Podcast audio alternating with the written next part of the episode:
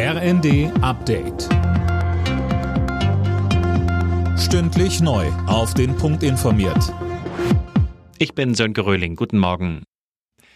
Die Gaspreisbremse könnte auch schon im Januar an den Start gehen. Das wird zumindest ausgelotet, so Bundeskanzler Scholz. Geplant ist die dauerhafte Bremse bislang ab März. Die Ministerpräsidenten und auch das Handwerk fordern allerdings mehr Tempo und einen früheren Start. Dazu sagte Scholz. Wir haben ja jetzt die Vorschläge der Gaspreiskommission bekommen, wie man das machen kann. Die haben mit den Versorgungsunternehmen gesprochen, wie das alles umgesetzt werden kann für die kleinen und für die großen Strukturen. Und wir gehen das jetzt alles jeden Tag noch mal fünfmal durch. Die beiden möglichen Anwärter auf das Amt des britischen Premierministers Johnson und Sunak haben sich am Abend getroffen. Das berichten die BBC und die Sunday Times.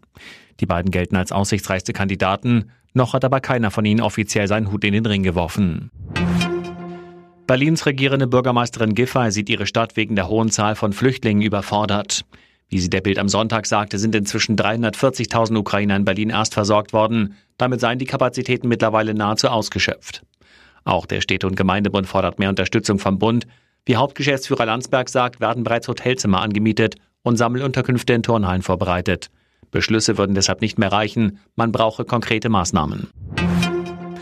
Red Bull-Gründer Dietrich Mateschitz ist tot. Er wurde 78 Jahre alt. Mateschitz hatte rund um die Marke Red Bull ein Sport- und Medienimperium aufgebaut. Er starb offenbar den Folgen einer Krebserkrankung. Eintracht Frankfurt hat im Abendspiel der Fußball-Bundesliga einen Sieg eingefahren. Gegen Borussia Mönchengladbach gewannen die Frankfurter mit 3 zu 1.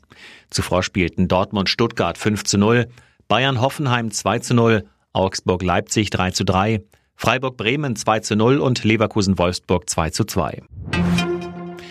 Beim Formel 1 Grand Prix in Texas startet Ferrari-Pilot Carlos Sainz von der Pole Position. Auf den Plätzen 2 und 3 folgen Weltmeister Max Verstappen im Red Bull und Lewis Hamilton im Mercedes. Charles Leclerc im zweiten Ferrari fuhr zwar die zweitschnellste Zeit, musste aber seinen Motor wechseln und rückt deshalb zehn Plätze nach hinten. Alle Nachrichten auf rnd.de